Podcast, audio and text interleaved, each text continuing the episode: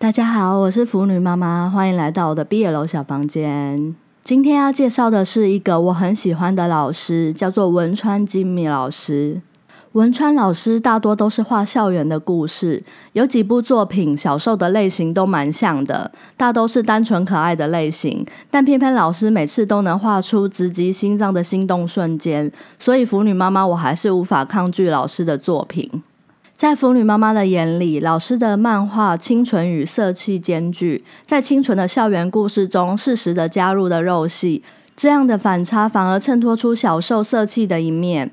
文川老师在台出版的作品还蛮多的，腐女妈妈我几乎全部都看过，这边就列出几本推荐的给大家。我自己最喜欢的一本是书名叫做《你这家伙是如此的》，这是单行本的名称。这部作品还有另一个电子书的翻译名称比较好记，叫做《你真的好白痴可爱到不行》。后者的书名呢比较符合故事内容。我对于这本书的心得就是非常可爱，可爱到爆炸，看完会心情很好的一本，也非常能体现文川老师的特色：校园故事、可爱的小受、清纯故事中加入色气的反差萌。如果要推荐老师的书，我首先就会推荐这本。第二本我会推荐的是《可爱的小笨蛋》。这本故事还算合理，然后浮云妈妈我认为是文川老师色气的代表作。看完这本会觉得老师不是只会画校园或故事取向的作品，也是可以很色色的。第三本腐女妈妈我会推荐《后天再吻你》这本小攻小受之间恋情的发展，类似你真的好可爱白痴到不行那本，虽然类似，但是剧情完全不同，所以不会有重复感。而且本书的小受是个可爱的仔仔，腐女妈妈我觉得很有亲切感。接下来两本是文川老师比较偏剧情向的作品，一本是最近这几天才出版的，翻到下一页之前。另一本是师生恋的故事，叫做《对不起，我喜欢上你了》。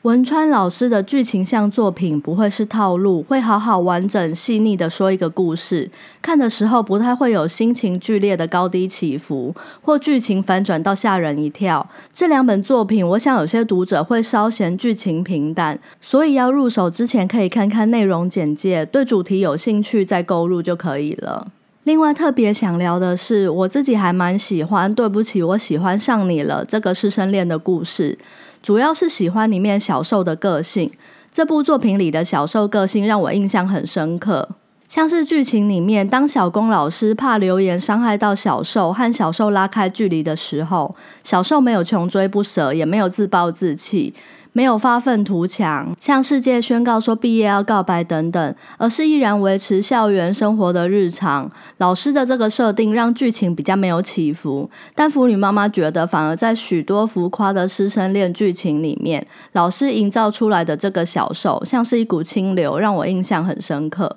这个小受还有另一个让腐女妈妈我印象深刻的点是。剧情里有个女生曾经向小受告白，但是被拒绝后到处造谣留言重伤小受。最后小受在被老师拉开距离后，同理到那个造谣的女生，只是因为向自己告白被拒绝而受伤了，才做出恶意重伤的行为。小受发现这点后，叫住那个女生还壁咚她，跟她道歉。这幕也让我很印象深刻。因为小受真的是一个很好的人，所以文川老师设定是小公老师先向小受告白，这点也跟一般师生恋的套路不太相同。腐女妈妈，我有在网络上查到，有人觉得这本对不起，我喜欢上你了，剧情比较平淡，但是我自己却认为这部作品有很多细腻与不同之处，我自己非常的喜欢。